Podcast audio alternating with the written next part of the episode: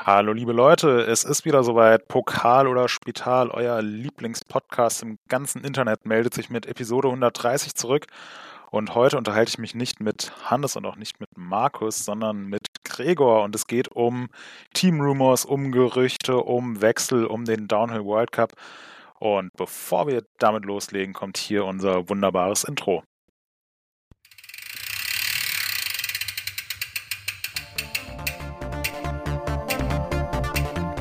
Pokal oder Spital, der MTB News Podcast mit Markus, Hannes und Moritz. Ja, herzlich willkommen zu Pokal oder Spital. Markus, Hannes und Moritz sind heute nicht dabei, sondern Gregor und Moritz. Wir haben unsere Ankündigung aus der letzten Episode wahrgemacht, dass sich hier die Konstellation gelegentlich mal ändern wird. Deswegen habe ich mir heute direkt gedacht, ich hole mir einen wahnsinnig kompetenten, ungemein attraktiven und auch sehr eloquenten Gast dazu. Äh, der hat jetzt aber kurzfristig abgesagt und deswegen äh, habe ich kurz Gregor angerufen nach Österreich und gefragt, hey Gregor, hast du, hast du Bock und Zeit? Äh, und du hast Bock und Zeit. Gregor, wie geht's dir? Ja, Dankeschön für das tolle Intro. ähm, ja, mir geht's gut, genau. Ähm, ich sitze jetzt hier in Österreich seit ungefähr drei Monaten im wunderschönen Graz. Äh, mir gefällt es hier sehr gut, mir geht's gut und ich sag mal, ba Baste, was soll man sonst noch sagen? Wie ist ja, Bad Kreuznach? Äh, hier ist es, äh, hier passt es auch. Äh, hier ist es sehr schön, sehr kalt, also wirklich ungemein kalt. Ich weiß nicht, wie es bei dir ist, aber hier sind es irgendwie jetzt gerade äh, minus sieben oder minus acht Grad. Also an Mountainbiken ist eigentlich nicht zu denken. Gehst raus und frierst direkt ein. Aber ansonsten ist es sehr schön hier in, ja. Äh, am, am Rande der Kurpfalz. Ja, nee, ist, äh, ist ähnlich auf jeden Fall hier, ja. Ja, aber ist ja auch mal ganz nett, so ein bisschen fahrradfreie Zeit, aber könnte jetzt auch wieder ein Ticken wärmer werden, dass man, dass man auf die Trails kann. Ja, ähm, und es ist auch irgendwie so, dass das allgemein, allgemeine Ding gerade, also so wahnsinnig viel tut sich in der Welt der Mountainbikes nicht, außer wie eigentlich jedes Jahr im Januar ähm, dreht sich das Fahrerkarussell mit einer enormen Geschwindigkeit. Und deswegen haben wir uns gedacht, das müssen wir dringend thematisieren. Es gibt einige Wechsel, die jetzt schon feststehen. Äh, es gibt einige Gerüchte. Ähm, ich meine, wir beide machen zusammen die ganzen Downhill World Cups, werden uns auch heute primär auf den Downhill konzentrieren und äh, haben auch so die ein oder andere Sache schon im Vorfeld aufgeschnappt, die sich jetzt langsam bewahrheitet. Aber so ein, äh, müssen wir ganz ehrlich zugeben, so ein, zwei Sachen haben uns dann doch auch selbst äh, ganz schön überrascht und da wollen wir uns jetzt in den nächsten ja, äh, 45 bis 120 Minuten ein wenig äh, drüber unterhalten. Ähm, und ich würde sagen, äh, hast, du ein, hast du ein Getränk am Start, bevor wir äh, loslegen? Ja, ich hatte ein bisschen äh, Apfelsaft mit Wasser, weil ich habe, äh, haben ja kurz bevor wir anfangen wollten, einen Cortado gemacht, so einen ganz, ganz kleinen äh, Kaffee mit ganz bisschen Milch nur. Und den habe ich aber so schnell weggetrunken und dann wollte ich mir eigentlich noch einen Cappuccino machen, so zum Nebenbei trinken. Aber in dem Cortado ist schon ein doppelter Shot Espresso drin und dann dachte ich mir, boah, jetzt irgendwie eine halbe Stunde zwei so Dinger reinfahren. Ähm, dann sitze ich, fange ich hier im Stuhl an zu schwitzen und bin ganz hibbelig. Das lassen wir vielleicht lieber. Und deswegen trinke ich jetzt einfach nur Wasser mit Apfelsaft. Okay, eine gute Wahl. Mein äh, Käffchen ist auch schon fast leer, aber ich habe noch, äh, hab noch ein, eine Flasche Wasser auf dem Tisch stehen. Sehr gut. Damit werde ich mich im wahrsten Sinne des Wortes über Wasser halten. Aber legen wir los mit, äh, mit Gerüchten, mit Wechseln, mit, äh, ja, mit Veränderungen. Und da gibt es ja wirklich in diesem Winter einige. Und ich würde eigentlich sagen, ähm, bevor wir lange um den heißen Brei herumreden, fangen wir einfach direkt mit dem absoluten Oberknaller an. Greg Minard äh, ist raus beim Santa Cruz Syndicate. Ähm, jetzt schon seit Anfang Dezember. Äh, wo warst du? Wie hast du dich gefühlt, als du von dieser Meldung gehört hast, Gregor? es, gibt ja, es gibt ja so manche Events im Leben, wo man immer noch ganz genau weiß, oh, damals, als ich acht Jahre alt war und gerade aus der Schule nach Hause gekommen bin, an einem regnerischen Dienstag, da kam dann die Meldung, Greg Menard geht vom Syndicate weg. Also es hat ja wirklich so Potenzial, so ein Ding zu sein. ja, aber ähm, ja, wie, wie, also wie sehr auf einer Skala von 1 bis 10 hat dich das überrascht? Also jetzt zu dem Zeitpunkt vor ein paar Tagen, wo es offiziell rauskam, hat es mich gar nicht mehr überrascht, weil ähm, wir uns ja vorher unsere Fühler ausgestreckt haben in die Mountainbike-Szene. Und da hat sich das dann schon so ein bisschen rumgesprochen, aber als die erste Meldung rauskam, dass er das Santa Cruz Syndicate verlässt, da war ich wirklich extrem überrascht, muss ich sagen. Da habe ich auch gar nicht mit gerechnet. Ähm, ist auch kein Wunder, weil ich glaube, da hat niemand mit gerechnet und so wie es anhört, er selbst auch nicht. Ja. Und von daher, ja, kein Wunder. Also das fand ich schon ziemlich krass. Und ja, Norco ist natürlich schon ein, Hammer-Ding, auch wenn das Gerücht jetzt schon länger kursiert hat. Genau, das hat ja irgendwie, ich glaube, es hat mit irgendeinem Podcast angefangen, wo dann so ein paar Tage vor der Bekanntgabe, dass Greg Menard wirklich vom Syndicate weggeht, so nebenbei gedroppt wurde, ja, könnte halt sein, dass Greg Menard nicht mehr Teil von Santa Cruz ist und zu Norco geht. Und da dachten ja, glaube ich, alle so, hä, was, was, äh, was haben die denn für einen für einen Sportkaffee getrunken vor der Podcast-Aufnahme? ähm, und dann hat sich das aber ziemlich schnell bewahrheitet, dass Menard jetzt bei Santa Cruz raus ist. Ähm, er ist 16 Jahre fürs Syndicate gefahren. Also es ist einfach, wenn man mal zurückrechnet, seit 2008. Also das war so kurz ja. nach dem Sommermärchen. Ja, das war eine äh, gute Karriere. Also 16 Jahre Downhill fahren ist eine sehr, sehr lange und gute Karriere und für ihn ist es auch ein langer Abschnitt, aber auch nur ein Teil seiner Karriere. Ja, er, er war ja davor auch... schon in legendären Teams. Ja, genau. Ähm, deswegen kann man jetzt, äh, wie es ja, es ja jetzt manchmal gemacht wird, zu sagen, äh, Greg Menard ist seine ganze Karriere lang nur auf Santa Cruz gefahren. Stimmt ja auch nicht. Oder, mhm. oder Greg Menard ist sein ganzes Leben lang Fox gefahren und hat den Jordi mit seinen äh, Präferenzen genervt. Das stimmt auch nicht. Aber natürlich so hat er einen Großteil seiner Karriere, seiner sehr langen Karriere auf Santa Cruz verbracht und ähm, ja, dass jemand einfach 16 Jahre bei derselben Firma bleibt und dann auch noch jemand mit, mit seinem Stellenwert, mit seinen Erfolgen und so weiter, das ist ja schon eine ziemlich unglaubliche Geschichte. Ähm, auch, dass er 42 Jahre alt ist und immer noch im Downhill World Cup fährt und auch nicht gerade langsam fährt. Also 2023 ist er wieder auf dem, äh, in Andorra auf dem Podium gelandet und hat definitiv noch den Speed, um ganz vorne mitzufahren. Das ist ja, ist ja auch schon eine total außergewöhnliche Sache. Ähm, ja, aber ich glaube, es hat halt wirklich niemand damit gerechnet, dass diese, diese Beziehung zwischen ihm und Santa Cruz ähm, auseinandergeht, äh, bevor wir, bevor wir jetzt drauf kommen, dass er jetzt zu Norco gewechselt ist und was er denn bei denen machen will und in welche Rolle er da schlüpft. Was, was glaubst du ist da, was ist da passiert? Wieso, wieso, wieso fährt Greg Menard nicht mehr Santa Cruz? Wieso hat Santa Cruz nicht mehr Greg Menard unter Vertrag? Also was, wieso? Ich check's ja, nicht. Ich, ähm, ich meine, ich habe da jetzt auch keine, oder keiner von uns hat da irgendwelche Insider-Infos. Ähm, es ist ja irgendwie so ein bisschen klar geworden, auch wie er selbst sich erklärt hat, dass es nicht sein Wunsch war und er das nicht vorhatte und er selbst davon ziemlich überrascht wurde.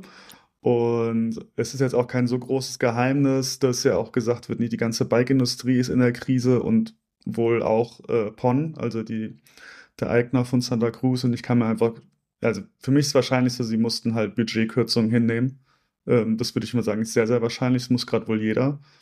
Und äh, mhm. naja, wenn sie dann halt äh, das, das kommende Supertalent im Downhill haben, in Form von Jackson Goldstone, eine der besten Frauen und in Form von Laurie Greenland so einen der coolsten und auch schnellsten Fahrer noch on top, haben sie vielleicht wirklich die schwere Entscheidung getroffen zu sagen, okay, er ist zwar irgendwie legendär, aber wir brauchen ihn jetzt nicht unbedingt und dann lassen wir, hätte ich wahrscheinlich am ehesten auch bei ihm den Rotstift angesetzt, wenn jetzt die Vorgabe gewesen wäre, lass einen von den vier Fahrern ziehen. Vor allem, weil er wahrscheinlich mit Abstand das dickste Gehalt hat von allen. ähm, kann ich mir vorstellen. Also ich habe keine Ahnung, ich spekuliere nur. Aber so würde ja, ich, ich sagen. So, hm. Ja, so, so ganz rational, klar, der Greg Menard, der ist Anfang 40 und wenn er da von allen das größte Gehalt kassiert und äh, sie aber mit Jackson Goldson so den Fahrer der Zukunft haben, dann ist es irgendwie ja rational ein Stück weit eine nachvollziehbare Entscheidung, wenn sie denn den Rotstift ansetzen müssen, aber so auf einer emotionalen Ebene, also das, das, das macht man doch nicht, oder?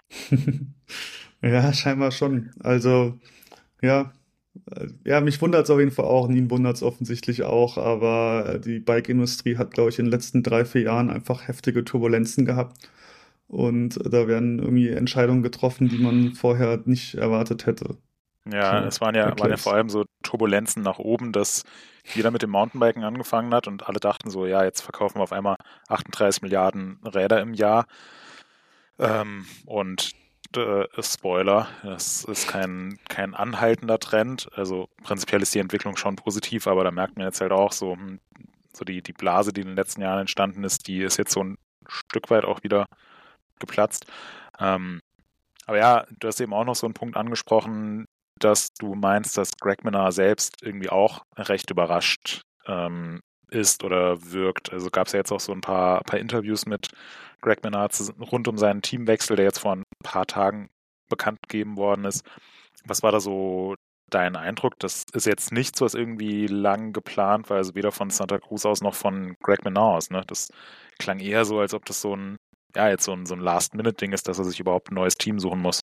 Ja, das hat er ja eigentlich ziemlich straight gesagt. Das hat mich auch ein bisschen gewundert, aber er hat da ja schon, also ich habe es mehrfach von ihm jetzt gehört, so die Aussage, dass er wirklich gesagt hat, ja, er war super überrascht von, er hat nicht mitgerechnet, er hat es während der Weltcup-Saison nicht kommen sehen und er wusste auch erstmal nicht, was er machen soll und ist dann irgendwie so durch Zufall, durch eine Bekannte auf Norco gekommen und sagt ja auch selber, also es ist ja auch, die ganze Ankündigung ist ja auch so ein bisschen komisch, weil man wusste ja Anfang gar nicht so, was fährt er überhaupt für ein Fahrwerk. Er ist irgendwie im Video Rockshocks und Fox-Zeug gefahren. Jetzt hat er irgendwie gesagt, nee, sie fahren Fox, aber das ist alles noch gar nicht so fix scheinbar.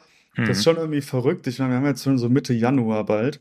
Und äh, die Saison fängt zwar, glaube ich, relativ spät an dieses Jahr, aber ähm, trotzdem schon verrückt, dass dann so ein krasses Projekt noch voll in der Mache. Also ja nicht das Einzige, wir kommen ja bestimmt noch zu, aber es sind ja einige Teams irgendwie ja, gerade äh, ziemlich in der Schwebe und dieses Norco-Team wirkt auch noch so halbfertig bis jetzt. Und also es hat er ja eigentlich ziemlich so nicht nur angedeutet, sondern mhm. faktisch dargestellt. Ja, definitiv. Also ähm, ich meine, die haben Norco halt jetzt so in den letzten Tagen ein bisschen das Team angeteasert, ähm, aber auch so der Abschied von Santa Cruz, das also muss man ja kein Experte sein, um da erkannt zu haben, dass das, dass das sehr äh, sehr schnell alles gehen musste und die da wahrscheinlich auch gerne ein bisschen mehr Vorbereitungszeit gehabt hätten und auch jetzt so, was Greg Minar gesagt hat, wie das Team aufgebaut ist, welche Komponenten die fahren und ja, bei vielen Sachen müssen sie einfach mal schauen. Ähm, das wirkt alles noch so ein bisschen unfertig. Ähm, und ja, wir haben jetzt, haben jetzt Mitte Januar. Ein interessanter Aspekt bei der ganzen Sache, finde ich, ist aber auch, dass die Saison jetzt auch wirklich ungewöhnlich lang ging. Also Monster N war am 1. oder 2. Oktoberwochenende. Das heißt, irgendwie, wenn du Mitte Oktober fährst, dass, dass du nicht mehr Teil deines Teams bist, dann ist tatsächlich noch relativ wenig Zeit ähm, an der Deadline, bis wann die Teams fertig sein müssen oder gemeldet sein müssen. Das ist ja jetzt wieder irgendwann Ende Januar, wie in den Vorjahren, hat sich nichts geändert. Und dann ist es auch für einen Greg Menard echt nicht so viel Zeit, so innerhalb von, von zweieinhalb Monaten ähm, da ein neues Team neues Team aufzubauen oder äh, eine neue Teamkonstellation. Er muss ja jetzt nicht selbst das Team aufbauen, aber ja. ähm, er ist tatsächlich gar nicht so wahnsinnig viel Zeit und ich kann mir jetzt auch nicht vorstellen, dass Greg Minard jetzt irgendwie die ganze Zeit schon dachte, so, hm, ja, was, was, was mache ich denn eigentlich, wenn das mit Santa Cruz nicht klappt? Also ich denke nicht, dass das irgendwie eine, eine Option für ihn war. Ich kann mir auch eigentlich nicht vorstellen, dass das für Santa Cruz die allerlängste Zeit eine Option war, sondern dass da ja keine Ahnung, können auch ein kurzes Rollenspiel machen. Möchtest du Greg Menard oder möchtest du Santa Cruz sein? du darfst dir aussuchen als Gast. Ich möchte Menard sein. Du möchtest Menard sein, okay. Ja. Dann musst du auf deinem Stuhl so ein bisschen hochwandern. Ich muss ein bisschen runterwandern, weil du bist ja sehr groß als Menard. Warte, warte, warte. Ja. Ich hab's sogar. Okay. Du hast sogar. Ja, aber, aber ich dachte, du bist Menard. Aber gut, bist auch Santa Cruz-Fan. Ja, Greg, äh, Name passt auch. Greg, schön, dass du da bist. Wie, wie kann ich dir heute weiterhelfen? Ja, ich wollte einfach mal drüber reden. Jetzt, ich bin ja dieses Jahr super geil gefahren. Äh, wie geht's denn weiter? Ja, aber du bist auch 42 Jahre alt. Ähm, du bist ganz schön alt und dein Vertrag, der läuft aus. Du wolltest keinen Mehrjahresvertrag. Dein Vertrag ist jetzt, ähm, also, ja, willst du überhaupt weitermachen? Ich habe ja gar keine Ahnung. Machst du weiter? Äh, ja, ja, ich mache auf jeden Fall weiter. Ach ja, Definitiv. krass. Hm. Und ja, das ist jetzt Mist. Also muss ich dir ehrlich sagen, damit habe ich jetzt nicht gerechnet. Ich dachte eigentlich schon nach Val di Sol, dass du deine Karriere beendest. Jetzt bist du die ganze Zeit weitergefahren. Willst, äh, schau mal, hast du nicht Bock, einfach so ein bisschen deine Karriere zu beenden und kannst ja weiterhin bei den World Cups sein. Aber willst du wirklich weiterfahren? Ja, auf jeden Fall. Also ich denke, ich habe noch richtig viel in mir. Ich fühle mich noch sehr jung und das ja, macht einfach richtig Bock. Ja. Aber jetzt haben wir halt schon den Goldstone und die Nina und Laurie Greenland. Das, das ist zu viel. Also, ich meine, du kannst weiter für uns fahren. Aber was, also, willst du Geld dafür haben? Ja, ich will auf jeden Fall das ist dasselbe wie immer. So, ich habe jetzt ein neues Haus in Südafrika gebaut und habe geheiratet, also das muss schon so weitergehen. Ja, das können wir nicht machen. Ja, dann fahre ich halt für Norco. okay. Ja, schade. Ja, habe ich mir auch anders vorgestellt. Aber kann man jetzt nichts machen. Nee, kann man nichts machen. Ja, aber schön mit dir. Ja, ciao. Ciao, mach's gut. Ja, okay. ich denke, so war es. War sehr realistisch, Moritz. Ich muss jetzt wieder runterfahren. Ich denke auch. Hier. Fahren wir die Stühle wieder hoch. Ja, so ungefähr wird es abgelaufen sein. Ich denke. Haben wir es nochmal kurz rekonstruiert. Das kann man, denke ich, so übernehmen überall. Ja, ich denke auch. Ja, und jetzt, äh, jetzt ist er bei Norco. Da ich das nächste Rollenspiel vorbereitet.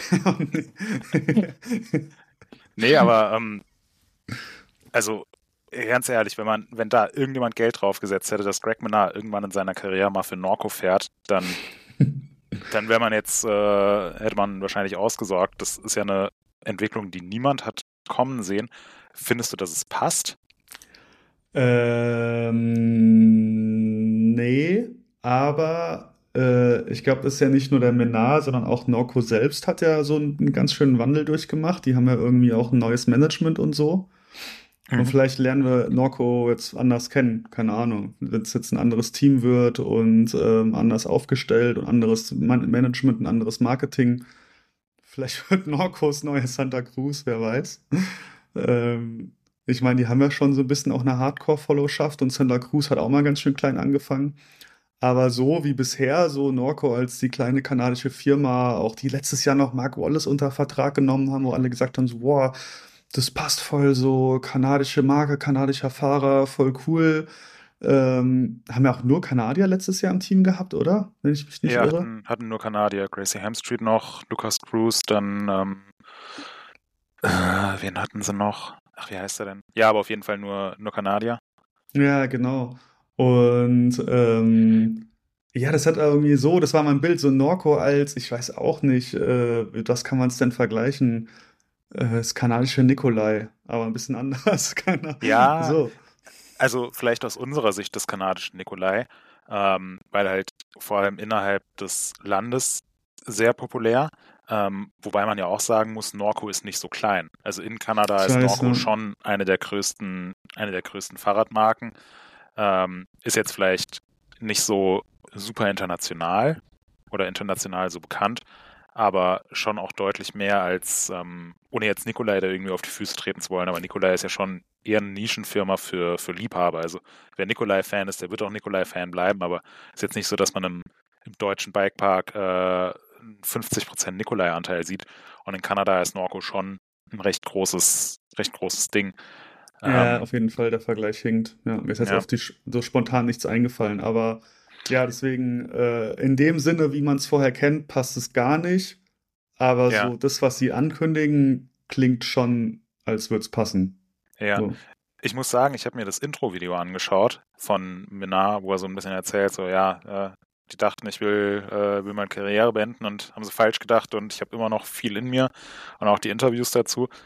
Und ich dachte eigentlich, dass es ein total komischer Anblick ist, so Greg Minar jetzt nicht auf dem Santa Cruz zu sehen und in so einem anderen Setting und auch nicht beim Syndicate. Das war ja auch so ein recht spezielles Team. Aber irgendwie finde ich es dann auch doch ziemlich cool und stimmig.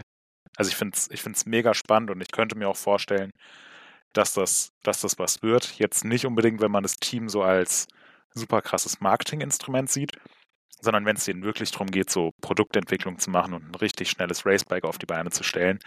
Ähm, da hat ja Greg Menard auch recht offen drüber erzählt, dass der Fokus beim Syndicate jetzt vielleicht nicht so ausschließlich auf Rennergebnissen und der, der Entwicklung vom bestmöglichen Material lag, sondern eher so, ja, eine, eine entspannte, relaxte Atmosphäre mit ganz viel Spaß und vielleicht auch mal die Sachen nicht ganz so seriös sehen und das wird dann so die richtige Umgebung sein, um, um große Erfolge einzufahren. Was ja auch funktioniert beim Syndicate, muss man ja sagen. Also haben mehrere World Cup-Siege, haben vier oder hatten bislang vier richtig starke Fahrer, beziehungsweise mit Nina eine Fahrerin. Ähm, und Greg Menard hat ja jetzt eher so den Vergleich zu Specialized Gravity gemacht oder zu Comosal. Ähm, diese, diese französischen, sehr, sehr race-orientierten Teams. Ja, ich fand das ziemlich interessant. Ich fand es teilweise, was er gesagt hat, klang so ein bisschen naiv. Und ich frage mich, ob er wirklich nie nach links und rechts geguckt hat. Weil das klingt so ein bisschen, als ob ihm jetzt erst bewusst wird, was andere denn so machen. Ich bin mir nicht so sicher, oder ob er das halt wusste und alles nicht wissen wollte. Ich meine, man unterhält sich ja manchmal mit manchen äh, Sportlern und merkt dann so, okay, die, die wollen manchmal gar nicht so wissen, was woanders ist, weil die lieber Scheuklappen und mein Ding. Aber ich habe so ein bisschen, weil er das so voll dargestellt und so, ja, ist ja voll krass, was die alles machen. Und dann auch so die ganze Entwicklung, die Norco macht und es klingt alles gut und so. Aber ich hatte es jetzt nicht so überrascht, denken so, ja, ich kenne ein paar Firmen, die das jetzt machen. Und mhm. ihn hat das halt so voll überrascht. Und ich fand auch ganz ja. interessant, er hat in irgendeinem Interview auch voll begeistert erzählt, was sie alles mit dem Idler, also mit der Umlenkrolle alles machen können, was man damit beeinflussen kann. Und denke mir so, naja, das ist jetzt irgendwie nicht so neu. Das machen andere schon ganz lange. Und äh, ich fand es auch ganz interessant, weil sie auch mal dieses Entwicklungsvideo bei Santa Cruz mit ihm hatten, wo sie da auch ja. so ein High-Pivot-Bike testen. Da denke ich mir, okay, ja, wie viel haben sie da mit ihm getestet, wenn ihm nicht bewusst war, dass die Position vom Idler voll den krassen Einfluss auf, die, auf den Pedalrückschlag und den Anti-Squat hat? Und es mhm. klingt alles schon so ein bisschen nach, ja, irgendwie war super erfolgreiches Team, gute Zeit gehabt, aber halt nicht vielleicht den Zweck gehabt, wirklich das krasseste, die krasseste Race-Maschine für sie zu entwickeln. Ja, ja, das, das fand ich auch interessant, gerade was er so hinsichtlich Produktentwicklung gesagt hat, weil, ähm, um da äh, eine Info vielleicht noch reinzubringen, die dafür relevant ist, also er hat jetzt einen Vertrag über äh, für die nächsten drei Jahre unterschrieben bei Norco und hat aber auch gesagt, er wird 2024 Rennen fahren und was danach kommt, hm, mal schauen. Also er ist auch ins Team geholt worden, weil er die anderen Teamfahrer entwickeln soll und weil er das Produkt entwickeln soll. Also weil er am Ende ein richtig gutes Racebike auf die Beine stellen soll. Ähm, und das ist ja aber auch was, was bei Santa Cruz gemacht worden ist. Also das Santa Cruz äh, V10 Punkt, das das Punkt 8. Ja. Das, was jetzt noch auf den Markt gekommen ist, das wurde ja jetzt auch lange Zeit entwickelt vom gesamten Team. Die sind da ja auch sehr transparent vorgegangen und hatten auch Videos, wo sie beispielsweise ein High-Pivot-System getestet haben. Also ja, da ist es vielleicht auch einfach so ein, so ein Stück Marketing, jetzt zu sagen, so, oh ja, mit dem neuen Team testen wir ja so viel und auf einmal Produktentwicklung und so, uh, wow, habe ich bisher noch nie gemacht. Das stimmt ja auch nicht, dass er es bisher noch nie gemacht hat. Ja, also weiß man nicht genau letzten Endes, wie es vorher war, wie er da eingebunden war, wie es jetzt sein wird, aber zumindest ja, klingt es so, als wäre das sein, sein neuer Fokus, genau. Und er hat ja. auch gesagt, er fährt auf jeden Fall ein Jahr Rennen und dann die kommenden zwei Jahre mal gucken. Was ich so ein bisschen mich frage, ist, er meinte, er soll das Team quasi entwickeln, aber gleichzeitig haben sie einen Teammanager, den Alan Milway, den man mhm. in der Rennszene auch kennt. Der ist langjähriger Trainer der Athertons, hat auch, also trainiert noch mehr ziemlich bekannte Sportler, vor allem ja. aus Großbritannien, aber auch andere. Und Kathy Sessler, die ehemalige Teammanagerin vom Syndicate, ist irgendwie an Bord und macht die Logistik. Und dann frage ich mich so ein ganz bisschen, okay, und dann soll Greg Menard noch quasi die Richtung vorgeben. Mhm. Aber es klingt auf jeden Fall so, als hätten sie ganz schön viele hochkarätige Leute, um, ja. um irgendwie die Richtung und die Organisation von so einem Team zu machen. Also ich finde, das klingt ganz schön krass, drei so Leute zu beschäftigen. Äh, und, und er soll so das Brain dahinter sein. Da frage ich, okay, ich kann mir schon vorstellen, dass er da Input geben kann, aber wie lange beschäftigt ihn das? Also ich meine, ja. soll er den ganzen Tag neben denen stehen und sagen, ja, aber irgendwie, wenn man es so macht, wäre es doch cool. irgendwann, ja, irgendwann ist es doch mal, irgendwann ist es doch mal umgesetzt halt. Wie, weiß ich nicht. Ja. Also es klingt jetzt nicht nach einem Vollzeitjob für mich. Aber sie werden ja. schon irgendwas mit ihm anfangen können. Ja, das muss ich sagen, sehe ich auch so. Also es ist, es ist schon eine ganz schön krasse Truppe, die Norco da äh, zusammengezimmert hat. Also jetzt auch mal abgesehen von den, von den reinen Teamfahrern, wie du gerade gesagt hast. Kathy Sessler ist wieder dabei. Ähm, Greg Menard soll auch in eine andere Rolle reinwachsen. Dann auch Alan Milway als Teammanager, der ähm, bisher, glaube ich, noch nicht in so einer Funktion tätig war.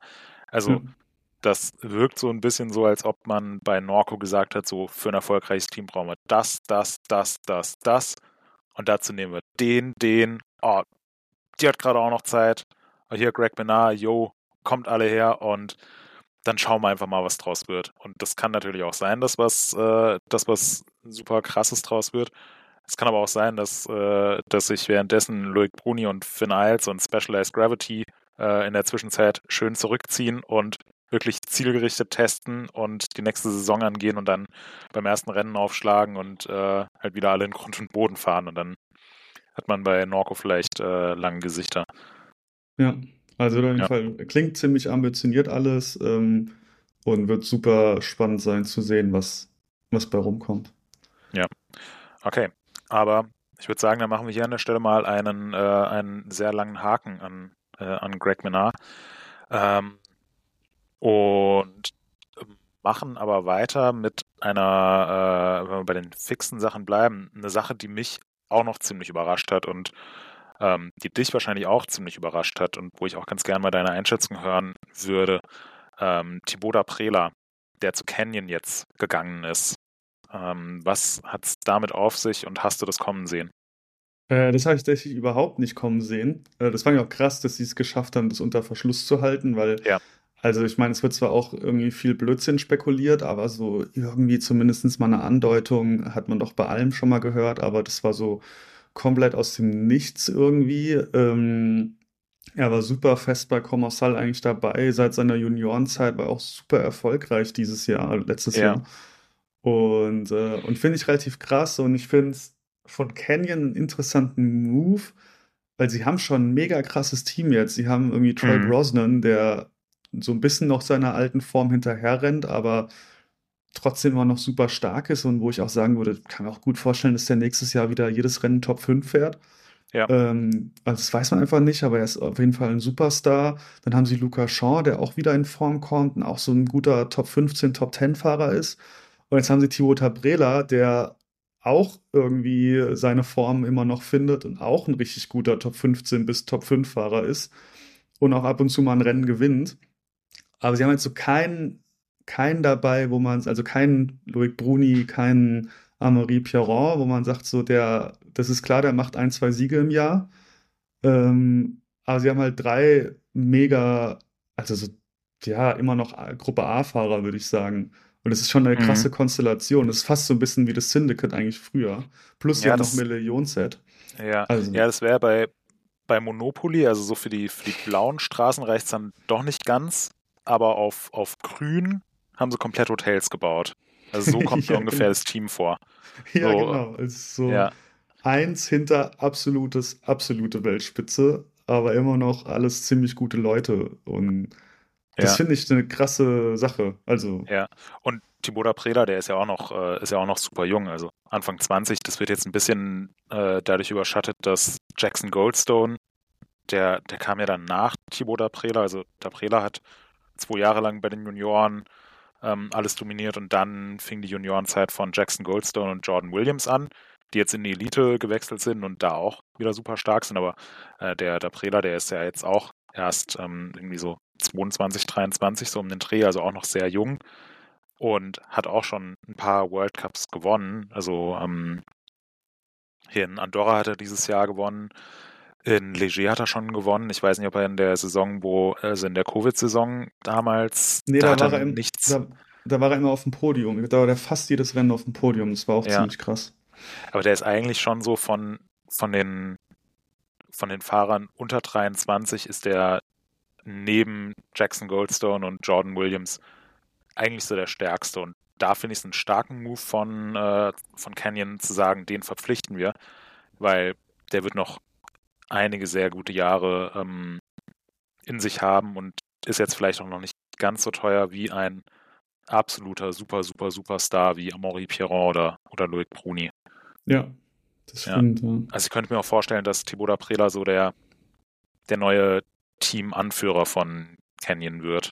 Aber muss ja, man natürlich mal abwarten, wie er, wie er sich so im Team zurechtfindet. Ja, das stimmt. Das wird echt interessant zu sehen. Also ich hätte es auch so früh nicht erwartet, weil klar, Brosnan ist jetzt auch, äh, wird jetzt 29 sein oder vielleicht sogar 30. Aber der hat ja schon auch, wenn er Bock hat, fünf gute Jahre in sich oder sowas mindestens. Mhm. Deswegen hätte ich nicht gedacht, dass sie jetzt schon anfangen, quasi dann einen neuen zu suchen. Aber letzten Endes, wenn sie auch gerade der Barell einen guten Draht zu ihm hat, ähm, kann ich es mir schon vorstellen. Und es ist ja auch bei ihm klar, dass er den Speed hat, aber vielleicht so ein bisschen mh, die Methodik braucht, wie man, ja. wie man ein Topfahrer wird. Und da kann ich mir vorstellen, dass ähm, Canyon da ein ziemlich gutes Team für ist. Also ja. einerseits mit dem Barrel, andererseits mit dem Brosnan, auch Shaw, die mega konstant sind. Ähm, ja, würde ihm vielleicht gut tun. Ja, ich finde gerade so diese Konstellation Thibaut Prela und Fabian Barrel, das eigentlich jetzt, wo der Wechsel durch ist, das macht komplett Sinn. Also die kommen ja beide aus der aus derselben Gegend, ähm, da rund um Nizza, fahren auf denselben Trails. Ähm, da, da weiß ich jetzt auch ehrlich gesagt gar nicht, Comosal ist ja schon so ein sehr familiäres Team, was aber eher so im, äh, im Südwesten Frankreichs oder so, eigentlich Frankreich Andorra, also in den Pyrenäen heimisch ist. Von daher ist es schon ein ordentliches Stück in die Gegend von Nizza. Und die ja. Gegend rund um Nizza ist ja eigentlich so das Hoheitsgebiet von Fabien Barrel. Ähm, deswegen weiß ich auch gar nicht, ob man, ob man dabei Consal dem äh, Thibaut Daprela so viele Steine in den Weg gelegt hat, als er gesagt hat, so hey, ich würde gerne mit Fabien Barrel, meinem Mentor, zusammenarbeiten und zu Canyon gehen. Ähm, für mich macht aber diese Konstellation Daprela Barrel als, als Mentor, der ähm, der sieht, dieser Junge hat den Speed, um World Cups zu gewinnen, aber der braucht noch ein bisschen mehr Konstanz, um das wirklich Rennen für Rennen dann auch wirklich ins Ziel zu bringen. Das könnte extrem gut funktionieren. Also da, äh, ja, da, da bin ich, bin ich sehr gespannt ähm, auf die, auf die Arbeit von Fabien Barrel, was er aus dem noch rausholt. Ich, ich glaube, das, das passt schon ziemlich gut. Ja, das kann ich mir auch auf jeden Fall gut vorstellen. Und ich fand es sehr bemerkenswert, die haben ja vorher diesen Teaser gehabt mit so mit dem, mit dem Fahrer noch, mit dem unbekannten Fahrer, der voll krass abgestylt hat. Und ich wäre nie im Leben auf Thibaut Daprela gekommen. Es sah wirklich gut aus. Man muss sagen, so geil gefilmt, ein bisschen geile Musik drunter und er kann ja schon ein paar gute Moves, er ist ein sehr guter Fahrradfahrer natürlich. Macht schon sehr viel aus. Er war jetzt bei Commerce halt nicht als der Style King bekannt. Das fand ich schon sehr witzig. Ja. Ja, ich finde nur jetzt, äh, wo man weiß, dass es da Prela ist, sieht man es irgendwie in dem Video auch. Also wo er so diesen, diesen etwas breitbeinigen Tabletop macht und so. Das, also man hat in dem Video schon gesehen, dass es jetzt nicht ein, ein Hugo Fricks Talon ist, sondern schon ja. ein sehr anderer Style.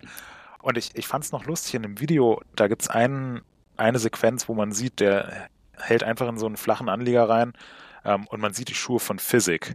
Und ah. Physikschuhe fahren halt nicht so viele Leute. Deswegen gab es da auch Gerüchte, dass es Hugo Marini sein könnte, der auch aus derselben, also der kommt ja da auch Nizza, mhm. Mondelieu, also ist ja ein, äh, ist ja ein Homie von Daprela und Barrel. Und kurz davor wurde auch bekannt gegeben, Hugo Marini, der wurde bei den Franzosen so als der kommende Superstar gehandelt. Die Erwartungen hat er jetzt bisher aber noch nicht so ganz erfüllt. Da gab es dann Gerüchte so, oh, es könnte Hugo Marini sein. Und da dachte ich schon so, hm, ja, das, das könnte passen. Er ist jetzt gerade bei Comosai raus fährt Physikschuhe und ähm, würde irgendwie schon zu Canyon passen. Andererseits wäre es auch ein bisschen schade, weil mit Henry Kiefer haben sie halt jemanden, der genauso alt ist wie Hugo Marini, der Juniorenweltmeister ist. Also wieso, wieso werden da dem Henry Steine in den Weg gelegt? Aber ich wäre halt nicht drauf gekommen, dass es einfach, äh, dass es statt Hugo Marini ähm, der Laprela ist. Also es war für mhm. mich war für mich äh, undenkbar. Das wäre, wie wenn man jetzt halt sagen würde, hier der, der neue Fahrer von äh, keine Ahnung, eben, da sieht man doch, dass das Amaury Pierron ist, würde ich auch sagen. Ja, nee, Pierron bleibt bei Commensal, der ja. wird, nicht, wird nicht hergegeben. Ja. Aber was meinst du, wie, wie, wie geht es bei Commensal weiter? Die haben jetzt nur noch Amaury Pierron und Miriam Nicole. Das ist ja ein ja, bisschen heute, wenig, oder? Ja, auf jeden Fall. Also da kommt definitiv jemand, denke ich. Und heute hatte ich gesehen, dass die Nicole auf Instagram ein Bild hochgeladen hat, wo äh, mit im Rücken zu ihr ein dritter Teamfahrer im kompletten Teamoutfit steht. Stimmt, ja, das ja. habe ich, hab ich auch gesehen. Und ähm, sie hat halt also, überall Sticker drüber gemacht, wo, wo der ja. Name draufsteht. Also sie haben auf jeden Fall jemanden. Es wird irgendwie super spekuliert, dass diese beiden Alran-Brüder, das sind nämlich zwei französische ja. Brüder, die in der Juniorenklasse oder in den U17 letztes Jahr brutal gut waren. Äh, das kann ich mir sehr gut vorstellen. Die hatten ja auch immer Juniorenfahrer, aber ich denke mir fast, dass sie noch einen Elitefahrer auch haben werden. Aber ja, also ich denke, es steht außer Frage, dass das Commercial ähm, einen Juniorenfahrer wieder haben wird. Aber Sie haben ja jetzt auch einen Juniorenfahrer abgegeben. Also sie haben Hugo Marini ja. abgegeben. Da wird jemand kommen, da könnte ich mir auch vorstellen, die vorstellen, die Allrand-Brüder. Ähm, ich glaube, Max und äh, ich weiß nicht, wie der andere heißt. Der eine ist irgendwie 15, der andere ist jetzt 17. Also die sind beide noch super jung. Der eine darf jetzt World Cups fahren, aber das wird nicht der Ersatz für Thibaut Aprela sein. Also ja. Wird nicht in die Saison gehen mit einem einzigen Elite-Fahrer, Amaury Pierron, wo man natürlich auch erstmal abwarten muss, wie fit äh, der zurückkommt ein Elitefahrer für so ein großes Team ist zu wenig. Ja, ich könnte mir schon vorstellen, dass da noch jemand hinwechselt. Hast du da irgendwelche Ideen oder Vermutungen? Ich meine, nee. muss ich jetzt ganz offen sagen, wir, wir hören ja schon viel so an Gerüchten und so weiter, aber in der Hinsicht habe ich echt gar nichts gehört und gar keine Ahnung. Naja, man muss auch sagen, dass die ganzen Franzosen schon so ein auch im Weltcup ein ganz schön abgekapseltes Ding machen. Also mhm. keiner von uns spricht fließend Französisch. ist, es dann, ist es dann immer schwierig. Also außer Boulet kann ich nicht viel zu beitragen. Ähm, deswegen, ich denke, das liegt auch so ein bisschen daran, dass, dass wir da nicht so viel von mitbekommen. Aber ich kann es mir, ich weiß ehrlich gesagt nicht. Es gibt ja einige Fahrer, die ähm, wo die Zukunft noch offen ist, aber jetzt keiner, der zu Commostal passt. Ich würde schon sehr damit rechnen, dass es ein Franzose ist, da fällt mir aber niemand ein. Es gab ja dieses Gerücht mit dem Verger, das glaube ich aber nie im Leben und ich meine auch, dass der noch Vertrag, einen Vertrag mit Track hätte. Das weiß ich aber nicht so genau.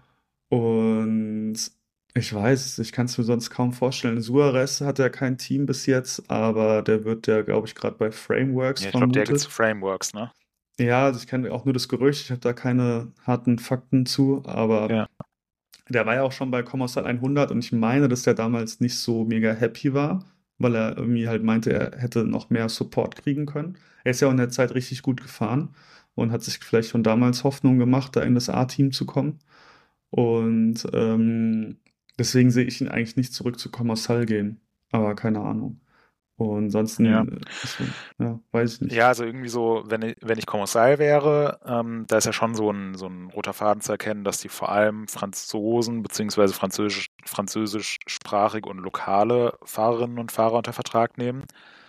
Ähm, von daher so ein André Soares würde, würde eigentlich schon ein Stück weit passen. Der äh, trainiert und äh, lebt ja irgendwie in der Gegend ähm, rund um, rund um Barcelona, Andorra.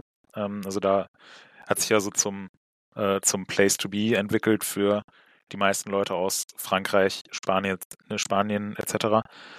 Von daher könnte das tatsächlich sogar passen.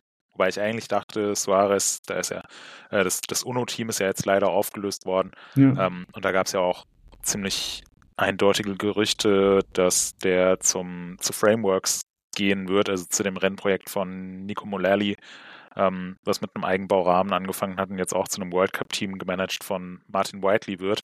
Ja. Mm, und Martin Whiteley hat ja auch schon angekündigt, dass sie einen Fahrer unter Vertrag nehmen würden, werden für Frameworks, der schon auf dem World Cup-Podium stand.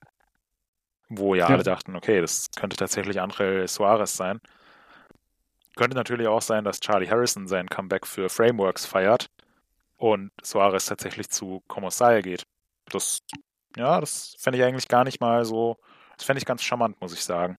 Ja, also ich könnte es mir vorstellen, aber ich, ich, es wird reine Spekulation. Ich habe wirklich gar keine Ahnung. Auch bei Frameworks habe ich keine Inside-Infos. Ich finde es relativ krass, dass die Whiteley jetzt haben als Teammanager. Der hat doch vor einem Jahr noch gesagt, er hat irgendwie zwei große Firmen, die, ja. die ähm, Teams mit ihm machen wollen.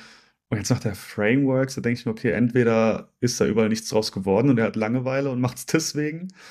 Oder irgendwoher haben die ein krasses Budget und Frameworks mhm. eskaliert komplett. Also wenn sie Suarez haben, wäre auch schon ganz schön krass, weil der, der, wenn er einen guten Tag hat, fährt er schon sehr gut. Ja. Und, dann, und dann wird auch sehr spannend zu sehen, was aus diesem Acer Vermet wird, aus diesem ja. äh, aktuell noch U17-Fahrer aus den USA, der jetzt im Weltcup an den Start gehen wird.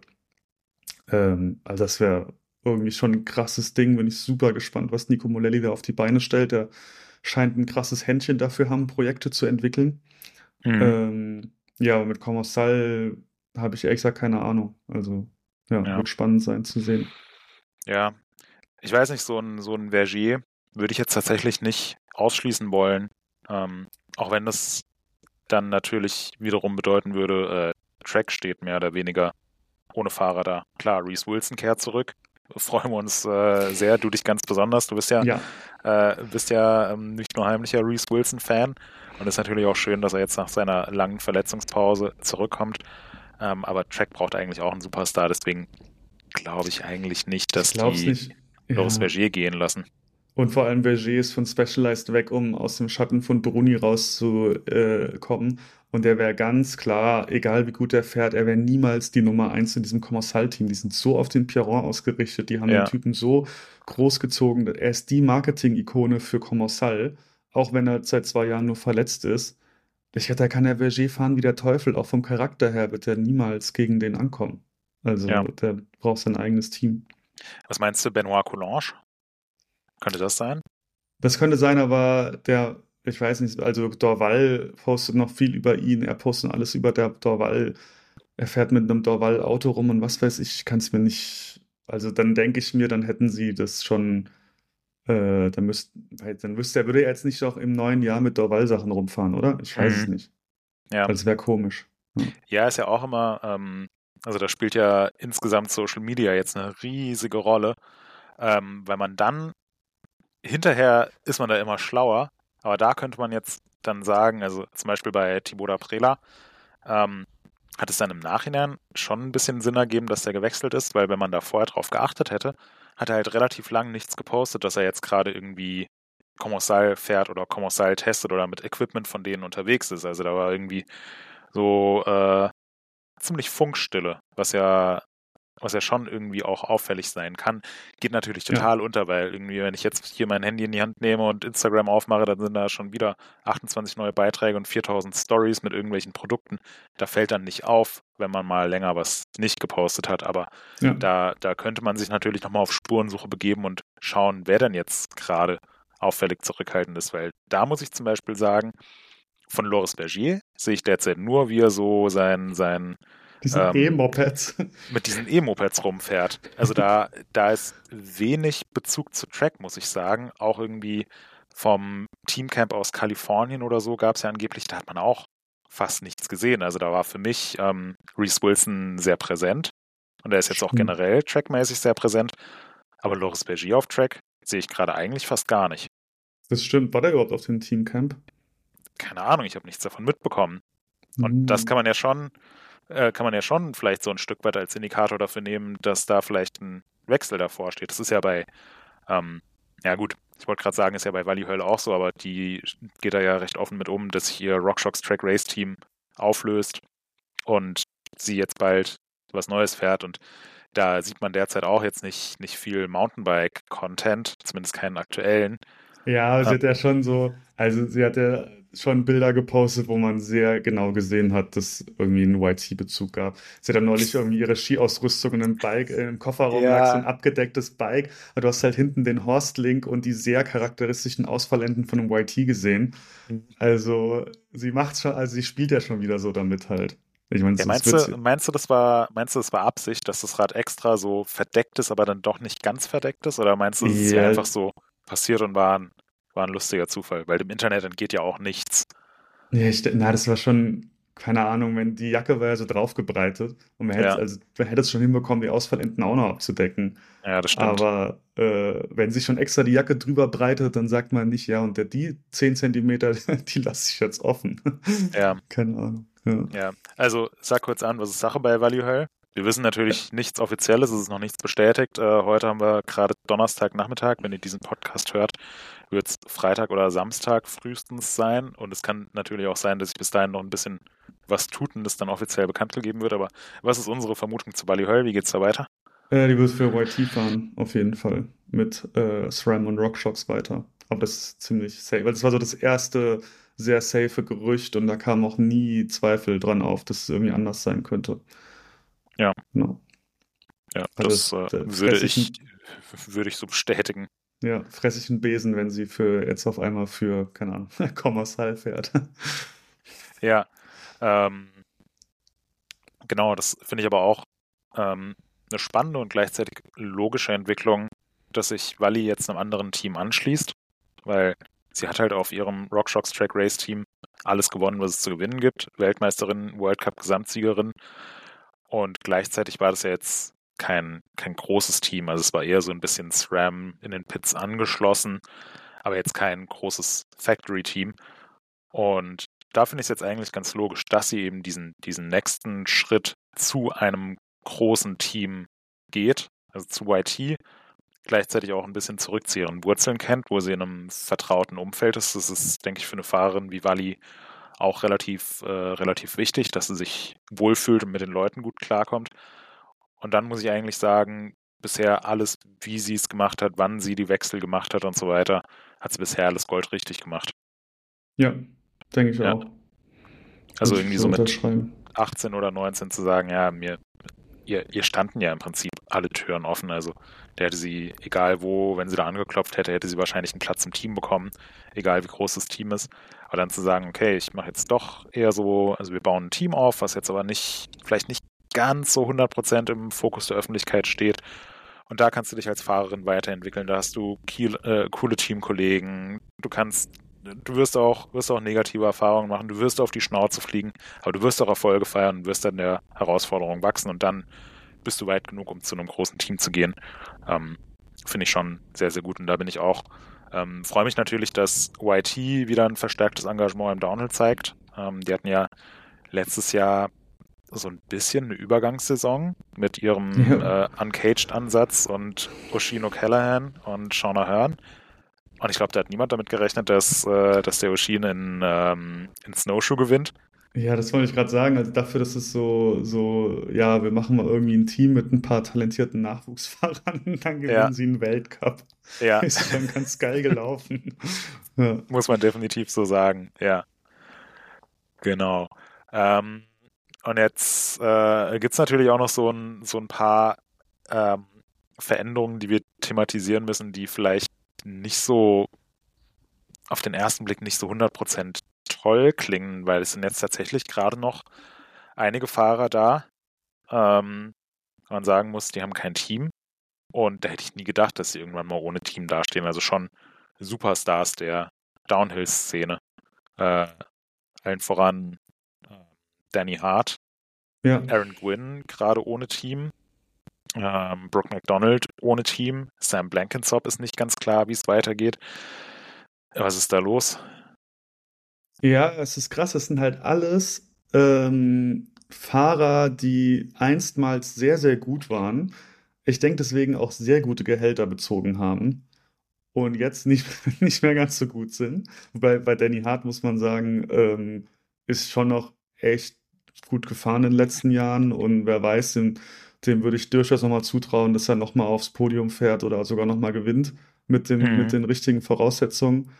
Aber, und ich glaube halt auch so ein bisschen, das sind vielleicht die ersten, wo man auch das Budget, wenn man das Budget kürzt, die dann halt runterfliegt, wo man sagt, okay, äh, ja, der, der Ruhm, auf den man bisher noch viel gegeben hat aus alten Tagen, der zählt dann vielleicht nicht mehr ganz so viel. Dafür haben sie vielleicht teilweise größere Budgets gefressen als ein mittlerweile schnellerer, viel jüngerer Fahrer und dann nimmt man eben lieber den, dann zählt vielleicht doch einfach der Erfolg.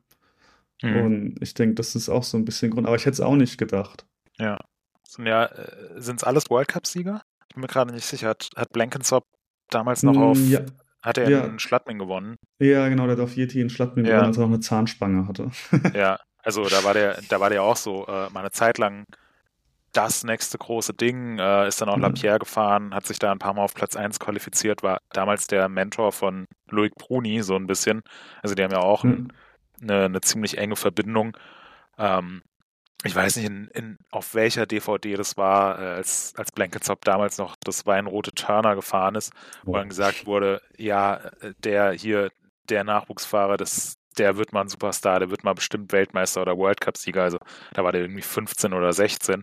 Und das finde ich jetzt schon irgendwie, ich meine, ja, natürlich merke ich, dass ich alt werde, aber das muss man mir doch nicht so vorführen, indem man, äh, indem man hier äh, Sam Blankensop als den alten Veteran ohne Team zeigt. Also das finde ich, das, das macht mich schon ein bisschen betroffen. Aber klar, die, also so, ähm, so Fahrer in einem für Downhiller etwas gehobenen Alter, die auch nicht mehr ganz den Speed von früher haben oder die Jugend, die ist auch einfach schneller geworden.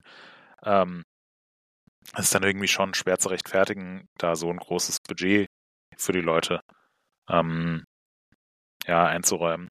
Auch ja. wenn ich trotzdem hoffe, dass Sam Blankensop und Brooke McDonald und Danny Hart und Aaron Gwynn weiterhin im World Cup fahren, wenn sie dann noch Bock drauf haben, weil die, die gehören einfach dazu. Und gerade bei Danny Hart, der hatte jetzt letztes Jahr richtig viel Pech auch mit dem Material, also irgendwie Kombination aus äh, Schwalbereifen, Newman-Felgen und Danny Hart als Fahrer, die hat irgendwie nicht so richtig funktioniert. Ähm, aber der hatte ja schon an sich den Speed, um in die Top 10 oder aufs Podium zu fahren. Also es ist nicht so, dass der irgendwie äh, früher mal gut war und sich jetzt gerade noch so qualifiziert. Bei Sam Blankensop hast du mir irgendwie gestern geschrieben, boah, der hat so, so einen geilen Style, den würde ich, wenn ich eine Firma wäre, würde ich den sofort unter Vertrag nehmen. Ja, bei dem, bei dem denke ich mir halt wirklich, allein wenn du ein neues Bike rausbringst und du sagst, hier, Sam, hast du das Bike, fahr irgendwo hin, wo es geil aussieht und ein Filmer und du kriegst ein ultra geiles Video und geile Bilder zurück. Allein das, da verkaufst du sofort so viele Bikes, wie es gekostet hat. Also ja. bei Splankinsoft verstehe ich es nicht. Bei, also bei Danny Hart und Brooke McDonald, okay, das sind halt Racer. Und sie haben halt nicht ganz das abgeliefert, was man von ihnen vielleicht erwarten würde. Bei Brooke McDonald ist halt diese ganze Geschichte mit seinem, mit seinem, mit seiner Rückenverletzung halt auch so lange her, vielleicht ist nicht mehr ganz so hm. ja, dieses, dieses, dieser Drive und diese Bewunderung, die er dafür bekommen hat, vielleicht langsam so ein bisschen erlahmt ist. Und aber am Blankensop denke ich mir, scheiß drauf, wie der Typ, also wie, der, wie schnell der Typ ist, der sieht so geil aus auf dem Rad. Ja. Er ist doch ein absolutes Marketing-Wunderkind. Ich weiß ja nicht, ob er sowas mit sich machen lässt. Ich habe keine Ahnung. Ich habe zu ihm ist doch niemand, zu dem ich irgendwie einen großen Bezug habe. Er ist immer sehr nett. Also mhm. ich habe auch ein paar Mal so sein Bike fotografiert letztes Jahr und mich mit ihm unterhalten. Er ist immer sehr, sehr, sehr, sehr kooperativ und cool drauf und so. Aber es weiß ich jetzt nicht, wie, wie das mit ihm läuft. Aber wenn das so funktioniert, dann würde ich sagen, hat er für jede Firma einen, einen super krassen Wert, allein dadurch. Ja. Aber also wie Brent, guck dir Brent Atkinson an zum Beispiel. Ich meine, der ja. ist ja auch, glaube ich, noch, ich weiß nicht, angeblich verletzt für Pivot, aber auch jahrelang Stimmt, für Norco ja. gefahren. Ja, ja. Ja, nur für Norco gefahren und ist halt fünf Kurven geil gerailt und hat Norco Fahrräder verkauft. Ja. Und es scheint sich ja zu lohnen. Ich äh, rufe immer noch einmal im Monat die Norco-Website an, um mir das, äh, äh, äh rufe die Norco-Website auf, um mir das Optik anzuschauen. Weil das Video, was Bryn Atkinson damals auf dem Norco Optik gemacht hat, das war, war einfach so geil. Und ja, der macht nicht viel, der fährt keine, fährt keine Rennen mehr, aber trotzdem ist er halt total präsent durch seinen unfassbaren Fahrstil. Und das würde ich bei Sam Blankensop, ähm, würde ich das auch sagen. Also ja. ich, ich hoffe wirklich sehr, dass er noch irgendwo unterkommt, beziehungsweise wieder so ein eigenes Programm machen kann. Da hatte ich jetzt irgendwie gelesen, der, der will irgendwie ein bisschen mehr Nachwuchsförderung machen. Vielleicht kriegt er irgendwie einen Rahmensponsor für sich und sein Team, dass er da die schnellen äh, Kiwi-Kids auf Vordermann bringen kann. Brooke ja. McDonald bin ich sehr gespannt, wo der unterkommt, ob der unterkommt. Ähm, hatte jetzt gelesen, vielleicht äh, Yeti oder Forbidden könnte, könnte, also irgendwie, irgendwie finde ich, ähm, der könnte zu Forbidden passen. Ja. Das, das wäre, also so, ich meine, das, äh, wie heißt das Rad, was jetzt offiziell rausgekommen ist, ist das Super, äh, Super Nord. Ähm, wenn ein Fahrstil dazu passt, dann, dann eigentlich Brooke McDonald, der alles plattwalzt, also so Bulldog auf dem Forbidden fände ich schon eine coole Sache. Ähm, und bei Danny Hart hatte ich jetzt, also der ist ja jetzt gerade in Neuseeland unterwegs, irgendwie auf einem, auf einem Nuke-Proof mit alten Komponenten. Ähm, hatte ich jetzt äh, die Tage gehört, dass der wohl kurz davor ist, einen Deal zu finalisieren. Wie der aussieht, weiß ich nicht genau. Ähm, ich muss auch sagen, ich habe zu Danny Hart jetzt keinen besonders engen Draht und auch keinen so richtigen persönlichen Bezug. Ähm, aber trotzdem würde es mich, würde es mich halt sehr freuen, wenn wir Danny Hart wieder so sehen, dass er sein, sein volles Potenzial im World Cup entfalten kann, weil irgendwie, ähm, ja, also wahrscheinlich wird er nicht mehr ganz so an die Champery 2011 Zeiten ranknüpfen, wo er, wo er ein Rennen mit 10 Sekunden Vorsprung im Regen gewinnt ähm, und äh, Rob Warner und Nigel Page so ausrasten in der Kommentatorenkabine. Aber trotzdem ist er ein unfassbar guter Rennfahrer. Und dann irgendwie ist es halt immer verdammt schade, egal wer da auf dem Rad sitzt. Es ist total schade zu sehen, ja, hier Rennlauf, äh, hm, Rückstand und dann schiebt er halt sein Arbeitsgerät mit plattem Hinterreifen runter. Also dafür ja. trainieren die alle viel zu hart und das also wünscht man einfach niemandem. Ähm, Wobei, ich kann mir beim Hart so ein bisschen, da könnte ich mir so eine Story vorstellen, er muss jetzt irgendwie als Privateer mit ein bisschen schwierigen Bedingungen eine Saison machen und fährt ultra geil. Das kann mhm. ich mir irgendwie, ist das, wieder das, auf jedem Podium, ja. fährt richtig geil, hat keine Probleme. Das ja. kann ich mir total gut vorstellen, weil ich glaube, das passt halt. Der will ja immer sein eigenes Ding machen. Mhm. Der wird sich sicherlich nicht wünschen, dass es so ist, äh, weil es ja auch finanziell wahrscheinlich scheiße und alles. Aber dem könnte ich mir vorstellen, dass der damit gut umgehen kann und es letzten Endes irgendwie zum Positiven dreht. Ja. Irgendwie den Gedanken hatte ich heute Morgen auf dem Weg ins Büro auch, dass Danny Hart sich irgendeine abgerockte britische Karre kauft. Am besten, äh, am besten Orange. So ein, so ein bleischwerer Eingelenker.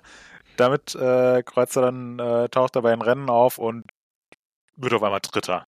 und sagt so, ja, hm, und auf dem Balfa. Sein, ja, auf dem Balfa. Danny Hart auf dem Balfa, das wäre auch geil. Ähm, ja, das könnte ich mir irgendwie vorstellen. Also, dass er jetzt so sich eine Saison richtig durchbeißen muss, aber das für ihn auch eine Chance ist, sich auf das zu konzentrieren, was er machen will. Er ist ja immer so ein bisschen eigenbrötler, äh, eigenbrötlerisch unterwegs. Ähm, also wohnt halt immer in seinem, in seinem Camper statt im Hotel, ähm, ist mit seiner Familie unterwegs und will irgendwie hat ja auch nicht kein so großes Interesse an dem ganzen medialen Rummel, also will einfach, der will sein Ding machen und will Rennen fahren. Und ähm, wenn er das jetzt vielleicht einfach auf dem Rad macht, was er, was er günstig kaufen kann, wo er vom Rahmen überzeugt ist und Komponenten wird er schon irgendwie zusammenbekommen, dann wird er jetzt dieses Jahr vielleicht nicht das krasse Geld verdienen, aber kann halt trotzdem sein, sein eigenes Ding machen und schnell fahren. Und das traue ich ihm definitiv zu. Ja, auf ja. jeden Fall bleibt noch der vierte im Bunde, Aaron Gwynn. Und das ist ja so ein, also wenn man, wenn man das versucht, jemandem zu erklären, dass Intense Factory Racing sich aufgelöst hat, aber dann Intense bekannt gegeben hat, dass sie ein Intense Factory Racing Team machen und Aaron Gwynn aber nicht mehr dabei ist, der die letzten fünf Jahre für Intense gefahren ist, dann, also, hä? Es, es wirkt sehr komisch alles, ja. ja. Also ich finde es generell teilweise die Kommunikation relativ merkwürdig bei einigen Wechseln. Auch beim Aprela hat Kommissar bis heute, glaube ich, nichts dazu gesagt, dass er weg ist. Ja. und bei Gwyn ist es auch merkwürdig. Er hat es jetzt irgendwie verabschiedet und sein, der Todd, sein Trainer, der ihn und Richie Root unter anderem äh, trainiert, da war er bisher Teammanager, quasi, also eingesetzter mhm. Teammanager von dem Team, das ja Aaron Gwyn auch gehört hat. Hattest du ähm, Gwyn komplett gehört? Ich Oder dachte hat... ja. Ja. Ich denke schon, aber es ist doch komisch, dass, dass scheinbar jetzt das neue Intense-Team, das sie jetzt angeteasert haben, den alten Account weiter benutzt. Aber vielleicht ja. haben sie da irgendeinen Vertrag, dass nach Ende der Vertragslaufzeit alles an Intense übergeben werden muss oder was weiß ich, keine Ahnung. Ja. Also ist ja jetzt wie mit äh, MS Montraker, hat sich von Montraker getrennt und mhm. ist jetzt halt ein MS Racing Account. Ja. Und, ähm, und nicht Montraker. Also irgendwie weiß ich nicht, aber ebenfalls hat es ihm wohl gehört.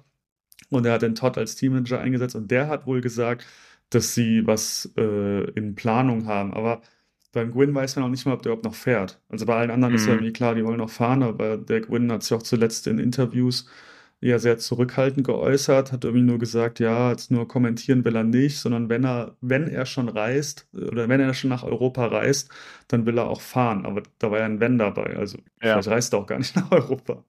Ja. Und da, da finde ich es auch so ein bisschen auffällig, muss ich sagen, dass man halt gar nichts von ihm auf dem Fahrrad sieht. Also ja. ich weiß noch, ich hatte mich in Ludenviel mit ihm unterhalten, wie es denn bei ihm weitergeht und was seine, er hatte sich ja den, hat er sich die Hand oder einen Ellenbogen den gebrochen? Ellenbogen gebrochen. Einen Ellenbogen, ja. Ellenbogen gebrochen beim ersten Rennen in der Lenzer Heide. Und ähm, ja, dann hatte ich mich in Frankreich mit ihm unterhalten und er hat gemeint, ja, hm, mal schauen, also gerade ist es schon noch, kann er noch nicht richtig Krafttraining machen und auch noch nicht wirklich äh, Mountainbiken, aber er hofft so ein bisschen, dass er in Monster End zum Saisonausklang wieder auf dem Rad sitzen kann und vielleicht da dann wieder an den Start gehen kann. Und das ist ja jetzt aber auch schon wieder drei Monate her. Und eigentlich so in, in also in den USA gibt es ja mehr als genug Möglichkeiten irgendwie, ja. äh, Fahrrad zu fahren, jetzt auch im Winter. Ähm, nach Kalifornien ist es für ihn nicht so weit, aber man, man sieht ja, sieht ja eigentlich nichts von ihm. Ja, also von der Verletzung her müsste das wieder gehen. Also ja. ich habe mir auch mal den Ellenbogen ziemlich schwer verletzt. Ich glaube, schwerer als er. Und da bin ich nach fünf Monaten wieder Rad gefahren. Also ja. ähm, und er ist ja Supersportler, ist bei Red Bull, hat sicherlich die beste medizinische ja. Betreuung. Also ich kann mir das eigentlich nicht vorstellen, dass es daran liegt. Ja. Mhm.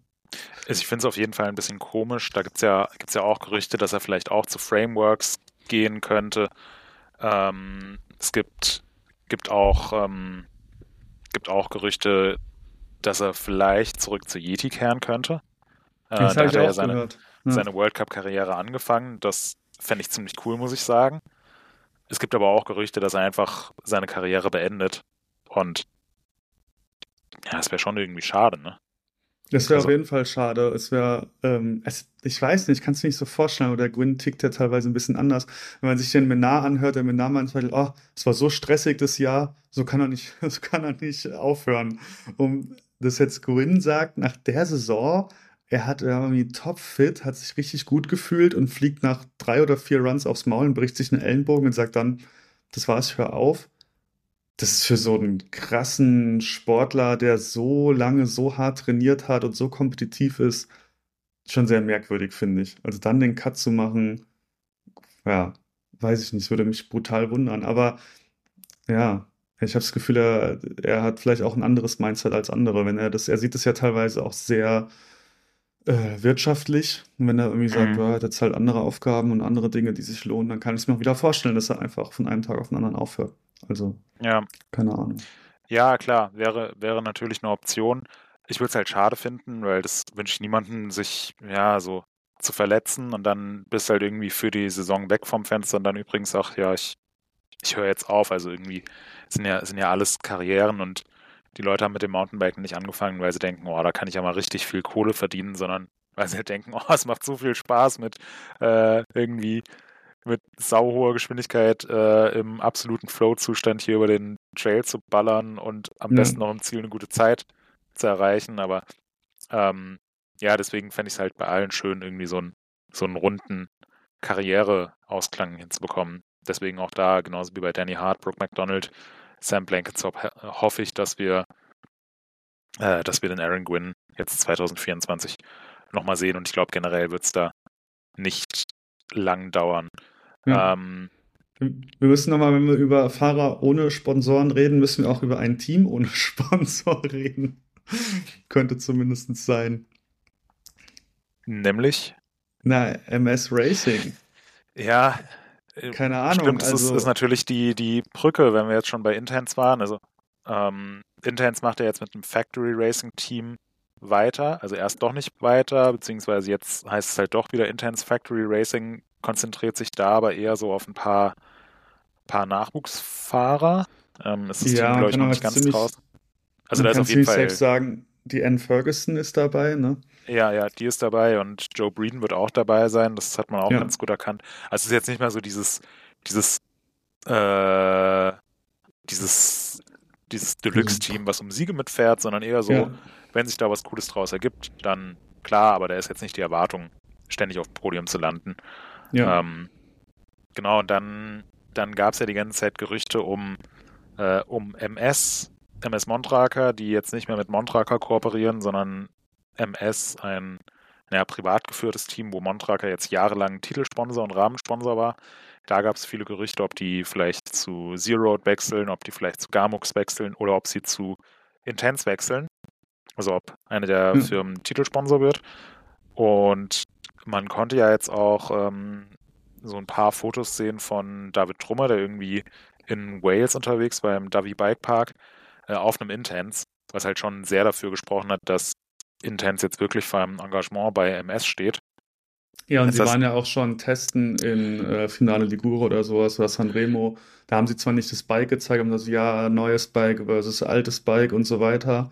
Und als es klang irgendwie alles so, als wäre alles in, in, äh, eingetütet quasi. Hm. Aber jetzt, ich finde es halt super auf. Ich habe auch keine Inside-Infos, mir verrät da auch niemand was. Aber ähm, jetzt haben sie ihren Account von, ja, ihren Instagram-Account von MS Montrake auf MS Racing umbenannt.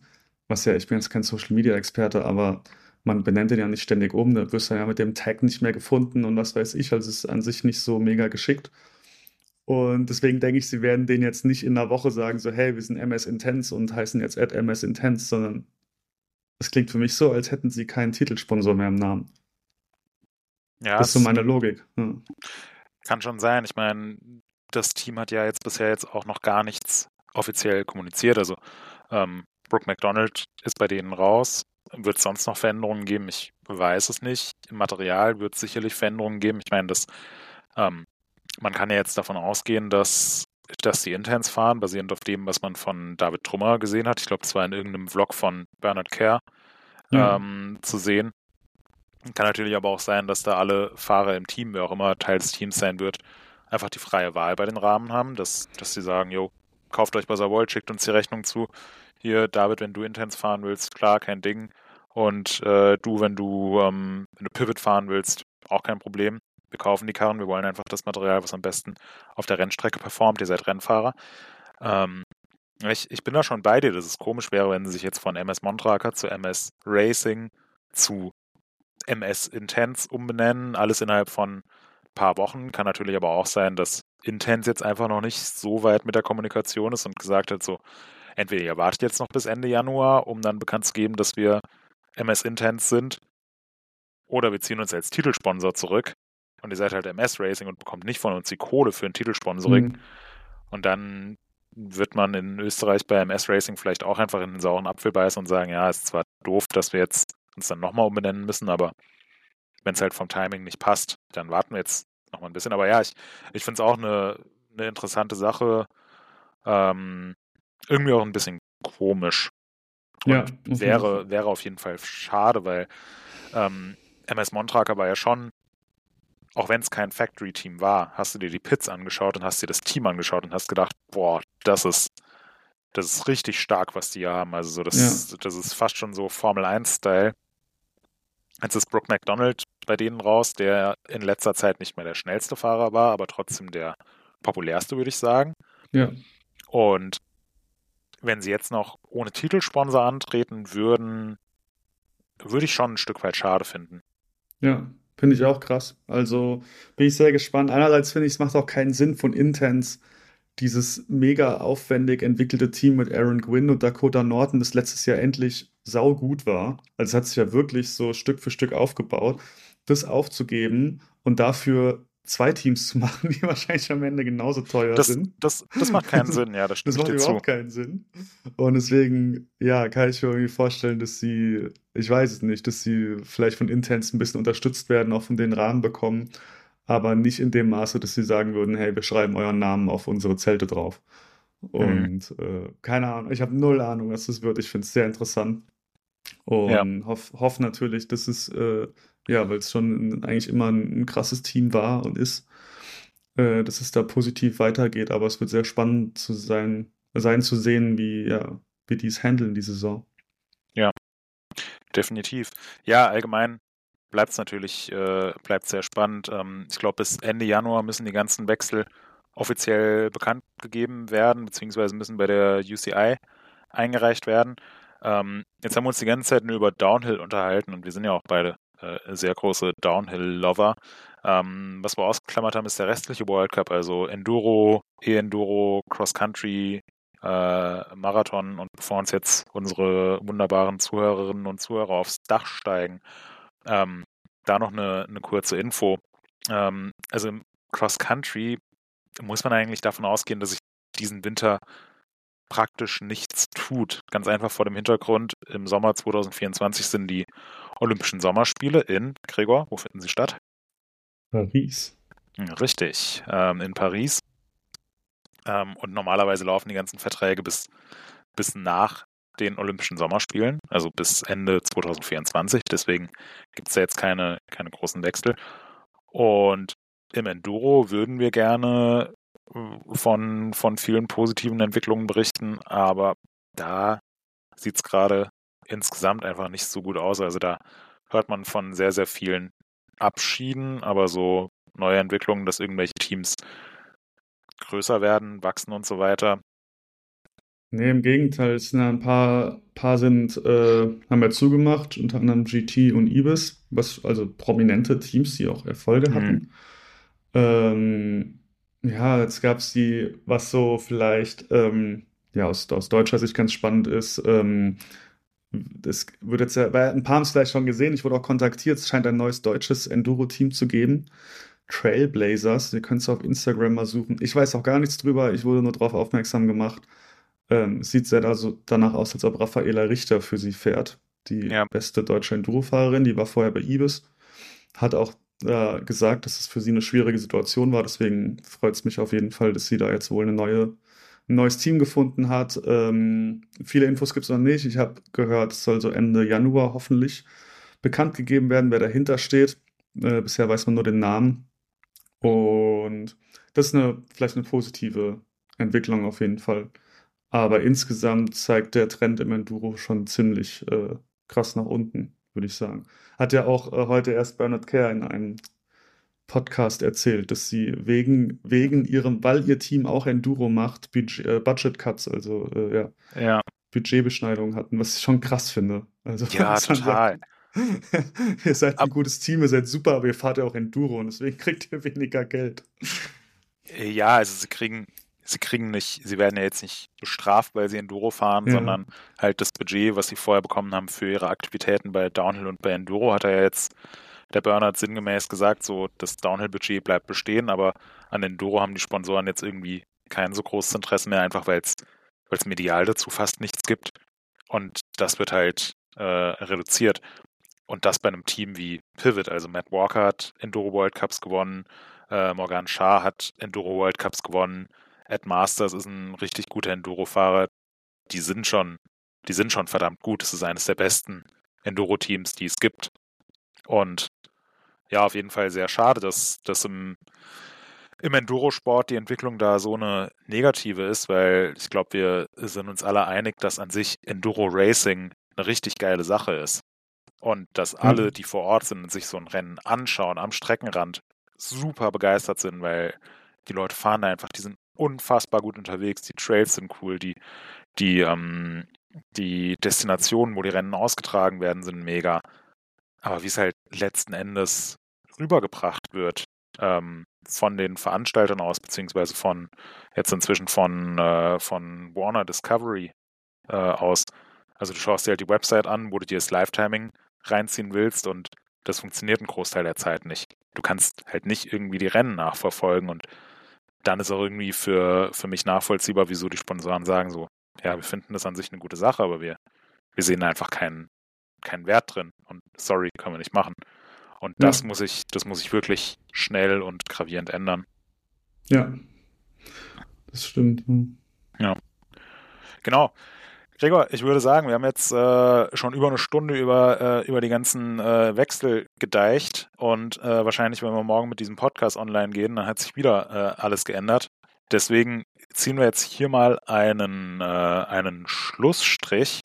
Ähm, vielen, vielen Dank, dass du dabei warst und uns mit deinem Insider-Wissen beglückt hast.